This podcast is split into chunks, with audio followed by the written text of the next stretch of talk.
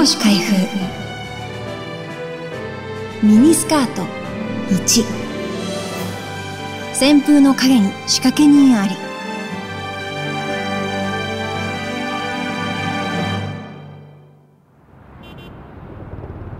昨日は5センチ。今日は10センチ。まるで秋の日差しのように女性のスカートが短くなっていった。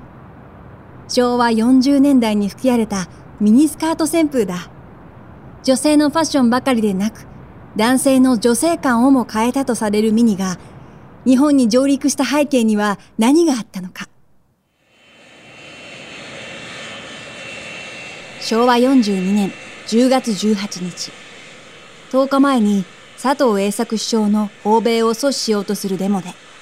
学生一人が死亡するという事件があったばかりの東京、羽田空港に英国人の女の子がぎょろりと降り立った。168センチ、41キロ。ショートカットでそばかすだらけの本名、レスリー・ホーンビー。細すぎる体から小枝という意味のツイッキーと呼ばれていた18歳の少女は、おどおどとタラップから地上を覗いていた。ミニスカートブームが日本に上陸した瞬間だった。だが、実はこの時、ツイッキーはミニを履いていなかった。毛皮のハーフコートと長い黒のキュロットスカート。当時、ロンドンで流行り始めたばかりのニューファッションではあったが、待ち構えていた大勢の報道陣は、あれじゃ縁にならん、と、無然とした声を張り上げ、空港整備員は、詐欺だと叫んだ。翌日、ツイッキーは当時の東京ヒルトンホテルに膝上30センチのシンクの超ミニで現れる。前日とは打って変わった登場の仕方で話題をかっさらった。すべて計算された演出だったようだ。約2週間の日本滞在中、ツイッキーは大阪ロイヤルホテルをはじめ東京武道館でのポピュラー歌手とのジョイントコンサート、さらには名古屋、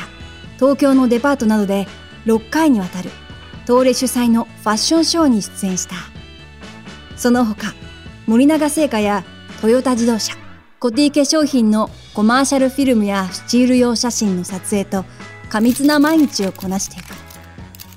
ツイッキーがテレビや雑誌を賑わすと同時に膝上15センチのミニが売れに売れた。この流行はその後、昭和51年まで続くミニスカートの第一次ブームとなり、平成元年頃から始まった第二次ブームの目を内包したものだった。日本でのミニブームの火付け役となったのは、東レ広報宣伝部長、遠入昇だった。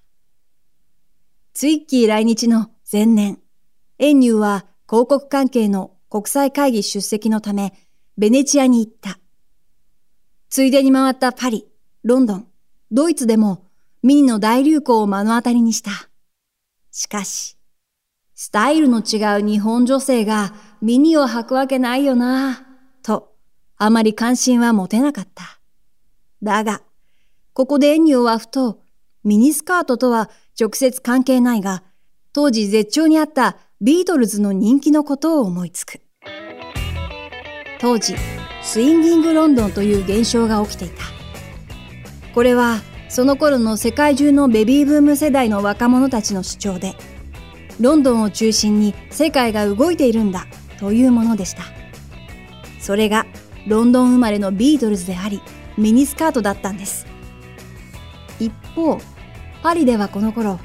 デザイナーのイブ・サンローランやアンドレ・クレージュなどが新しいファッションの波を起こしていた。サンローランは、これからは既製服の時代だ、と、リブゴーシュというブティックを開店。若い女性にも手が出る服を売り出し、話題を巻いていた。ミニは単なるファッションじゃない。第二次大戦後生まれた世界のベビーブーム世代が主導権を握る。今までの体制を破壊していくという現象なんだ。エンニューはこうした確信を胸に、ドイツへと渡る。ハンブルクではちょうどビートルズがコンサートを終え、日本公演のため出発する直前だった。若い世代の英雄であるビートルズに会えるチャンスだと、予定を一日延ばして、同じ日航機のファーストクラスに席を取り、帰国の途に着いた。帰国後、ビートルズの後から飛行機を降りたエンニューに、早朝4時前だというのに、女性セブン、週刊女性、ヤングレディ、女性自身の各編集長が機内でのビートルズの話を聞きたいと詰め寄ってきた。日本武道館でのビートルズの公演は大成功だった。髪の長い4人の若者たちを空前の熱狂の渦で包んだのは、女性誌の読者層と同じ多くの女性たち。彼女たちは数千円から1万円以上くらいのミニが買えるほどの経済力を持つようになっていた。日本でも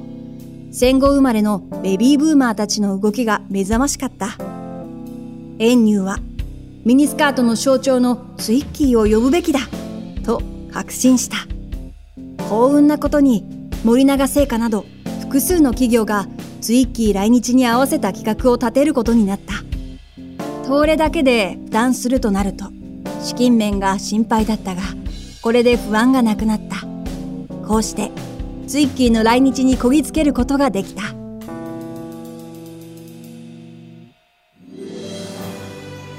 ツイッキー旋風の頃を境に戦後日本の生活は大きく変わる。衣食住の洋風化が進みそれが牽引力となって生活水準が向上。同時にァッションビジネスにも花が咲いた。ミニは高度経済成長に支えられた黄金の60年代の重要な主役の一人だった。